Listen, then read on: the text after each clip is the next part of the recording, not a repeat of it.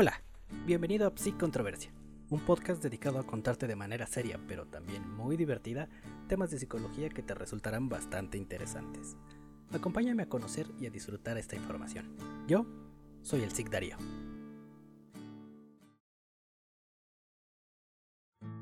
Hola de nuevo, estamos hoy aquí nuevamente dando continuidad a esta sección tan divertida que es la de los experimentos de los psicólogos locos.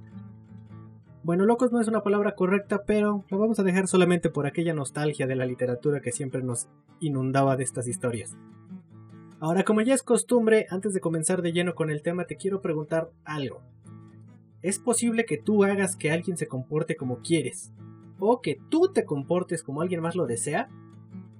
Pues una pregunta similar se hizo el psicólogo llamado Burrus Frederick Skinner, por allá de los años 30 y principios de los 40. Como en el episodio anterior mencioné el condicionamiento operante, me parece muy importante no dejarlo de lado y hacerle su episodio, ¿cómo de que no? Por eso, el tema de hoy será el experimento de... Skinner. Entonces, primero que nada te explicaré en qué consiste la teoría del aprendizaje por condicionamiento operante para que entres en contexto y si ya la conocías para que des una repasada, claro que sí. Muy bien, el director Skinner, digo, el psicólogo Skinner, basado en los descubrimientos de Watson y de Pavlov, Así es, Watson, el maltratabebés del episodio anterior.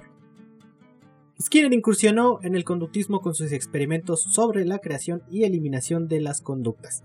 Él argumentaba que lo esencial para esto no son los procesos internos de los individuos, sino los factores externos que pueden formar o desaparecer una conducta. Lo anterior refiere a que una persona puede realizar determinadas acciones a base de reforzadores o castigos, o también dejar de hacerlas. Entonces, si recordamos a Watson, el condicionamiento clásico creaba una asociación entre un estímulo neutro y un incondicionado para generar una conducta condicionada. Así pues, el operante tiene un esquema un tanto diferente. Tenemos aquí un estímulo de igual manera que genera una respuesta, y es entonces cuando aplicamos un reforzador. Pero hay cuatro tipos de reforzamiento. El refuerzo positivo, el refuerzo negativo, el castigo positivo y el castigo negativo, que son los que se van a encargar de aumentar la conducta o de extinguirla respectivamente. Y eso lo explicaré con los ejemplos más adelante para que no nos enredemos mucho por ahora. Estoy tratando de simplificar esta información solo para no ser un narrador muy aburrido, ¿vale? Pero el esquema es sencillo, y entre los primeros experimentos que vienen a ejemplificar está el más famoso realizado con palomas y con ratas, en las renombradas cajas de Skinner, Exacto, muy original. O también conocidas como la caja operante, cámara de condicionamiento operante, pero lo dejaremos como caja de Skinner. Estas cajas estaban compuestas por varias partes que eran importantes para el experimento. La primera es el manipulandum, que sería aquello que el animalito debe pues manipular, pero no es parte de su naturaleza usarlo, como puede ser una palanca o un botón, la cual también va a ser el accionador del refuerzo. La segunda es el estímulo discriminativo, que puede ser una bocina que emita un sonido o un foco que se ilumine para indicar que el manipulandum está en funcionamiento, usado para las variaciones del experimento que veremos más adelante. La tercera es el registro acumulativo, que se encarga de graficar, basado en el tiempo que transcurre, cuántas ocasiones se presentaron las conductas esperadas. Imagínalo así, verticalmente está el intervalo de respuestas que tuvo el animal y horizontalmente está el intervalo de tiempo que le tomó hacer. La cuarta es un dispensador de alimento, que funciona a base de la primera parte que te mencioné.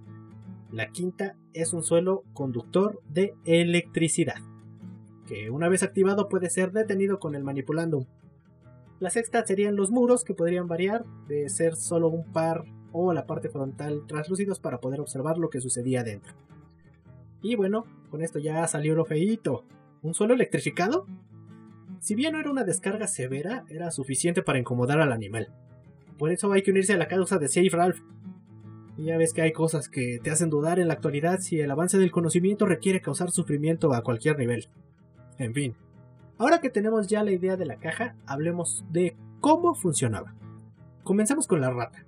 Este animalito era introducido en la cámara, y como es natural, no tenía una intención de pulsar la palanca, pues para ella no era más que nada.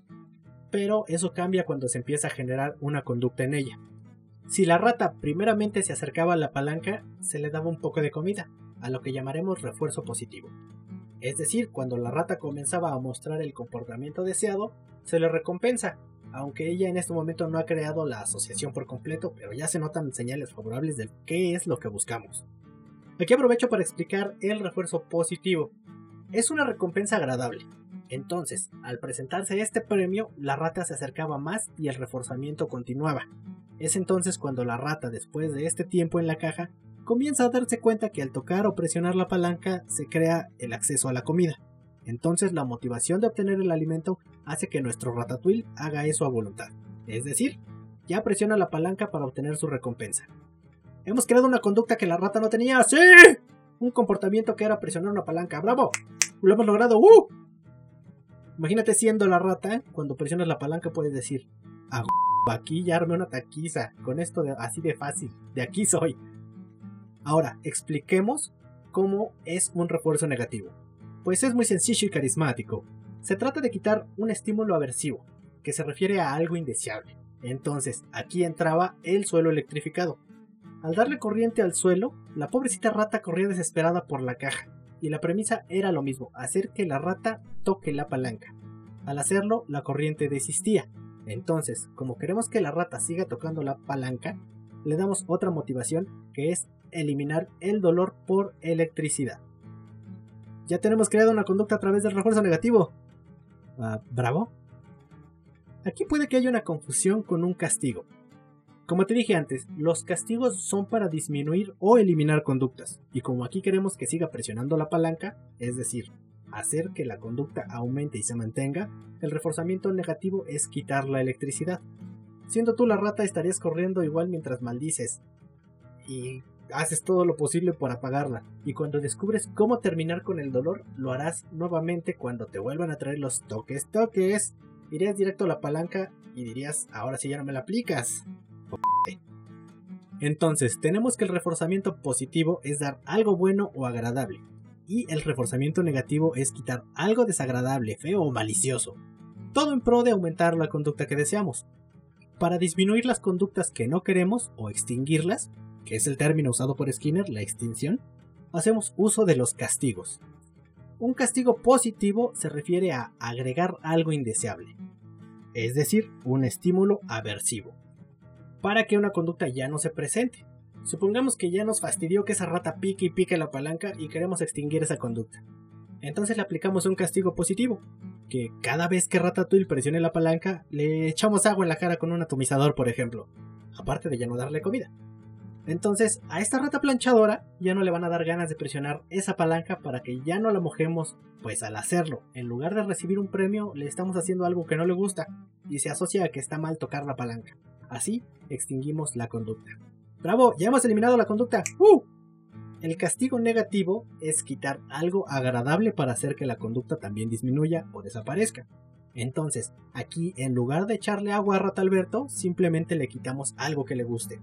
Es decir, si toca la palanca, le retiramos sus juguetes para que se le quite esa maña de andar agarrando cosas que no debe.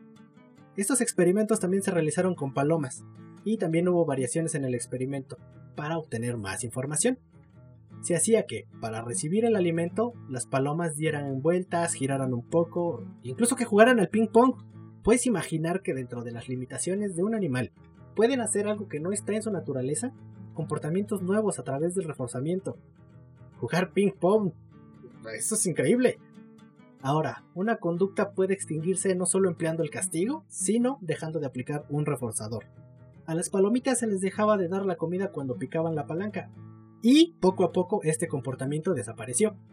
O bien, para hacer aparecer más la conducta se aplicaba una intermitencia en el reforzamiento, es decir, de vez en vez que picaba la palanca recibía la comida, entonces, al asociar esta situación, la cucurrucucú presionaba más veces la palanca para recibir el premio. Pues entiende que quizá la primera no aparece, pero si insiste, va a aparecer. También se les enseñó a poder saber cuándo sí recibirían la comida, y esto era cada vez que se encendía el foco o sonaba el ruidito que te comenté, para señalar que la palanca funcionaba. Entonces, si la luz está presente, significa palanca con comida. Si la luz está apagada, significa palanca sin comida. O también, si el comportamiento era girar y lo hacía como se esperaba, se encendía la luz dándole a entender que lo hizo bien y le daban su alpistito. Si no se encendía, la paloma giraba más hasta incluso dar vueltas para ganarse su premio. Con esto también se les enseñó a las palomas a jugar al ping pong, como te comenté hace un momento. Estaba una mesita diseñada para ellas en la que de un lado estaba el dispensador de alimento para cada una. Entonces lo que tenían que hacer para recibir el reforzamiento era anotar un punto en contra de la otra paloma. Si la paloma lograba anotar, se abría su dispensador de alimento y le daban al piste, mientras que a la otra no. Entonces se fortalecía la competencia entre palomas. Con toda esta teoría, al señor Skinner le pidieron que hiciera algunos modelos educativos para las escuelas. Y pues hubo quienes decían que no era lo ideal, ya que no querían robots aprendiendo en cada aula. Pero al final se hizo porque también querían evitar comportamientos negativos. De igual manera, es muy común hoy en día, por ejemplo, si has visto la teoría del Big Bang, aquella sitcom de nerds, hay un episodio donde aplican este método para condicionar la conducta de Penny. Y, de hecho, en la realidad, Actualmente existe una técnica para niños. Algunas veces los papás y las mamás están algo preocupados por el comportamiento de sus niños. Entonces, es común que se aplique algo llamado economía de fichas. Basado en reforzamientos, se busca generar cambios en la conducta de las personitas que tienen algunas dificultades. Pero ojo, señoras y señores, para esto se requiere constancia. Si quieres modificar conductas con esto, necesitas trabajar con ello diariamente y después de vez en cuando para no extinguir este aprendizaje además de explicarle a los infantes sobre esto. Por eso es mejor acudir con un profesional y no andar experimentando como si fueran palomas. También es importante mencionar que el señor Skinner pensaba que al usar estas técnicas podría crearse una utopía llena de reforzamientos y no de castigos que crearía una sociedad ideal. Bueno, esto lo escribió en un libro de ficción porque él quería ser escritor y no lo mencioné antes, pero te lo comento ahora. Todo esto lo dejó plasmado en un libro titulado Walden 2 o Walden 2. Si te interesa, pues lo puedes buscar, por ahí debe de andar. Todos estos experimentos fueron muy importantes para la psicología. Al final, cada estudio realizado siempre nos dará información sumamente valiosa, y podemos percatarnos que Skinner no era tan pasado de lanza como los anteriores científicos. Lo bueno. Ahora, no es por meter cizaña, pero piensa en cuántas veces tú fuiste condicionado así tu mamá o tu papá te dieron un regalo cuando sacaste buenas calificaciones, o aquella vez que tomaste una escoba y barriste sin que nadie te lo pidiera, y al terminar te dieron dos pesitos. O también cuando tu pareja te daba amor cada vez que hacías algo que le convenía y ahora lo haces y no sabes ni por qué. También dejaste de salir con tus amistades porque ya sabes que si te vas te espera una escena en casa, un castigo positivo. Recuerda no mal viajarte con esto y sobre todo no uses esta información para fines malvados. Sí que sería difícil imaginar una vida sin castigos como lo pensaba Skinner, pero... ¿Y si se presentara una situación en la que te toca a ti ser siempre la persona que recibe los castigos? ¿O quien los reparte? Bueno, eso es material para un nuevo episodio de Psi Controversia. Hasta aquí el episodio de hoy, espero que te haya gustado mucho. Si es así, te agradecería mucho que lo compartas con tus amigos y tus familiares. Recuerda que me puedes seguir en esta plataforma para no perderte ningún episodio. También en mis redes sociales, en Twitter estoy como Darío-VE93 y en Instagram como DareMTZ. Y precisamente en mi Twitter te dejaré el video de las palomas jugando al ping pong. Espero que me escuches en el siguiente episodio. Yo soy el Psic Darío.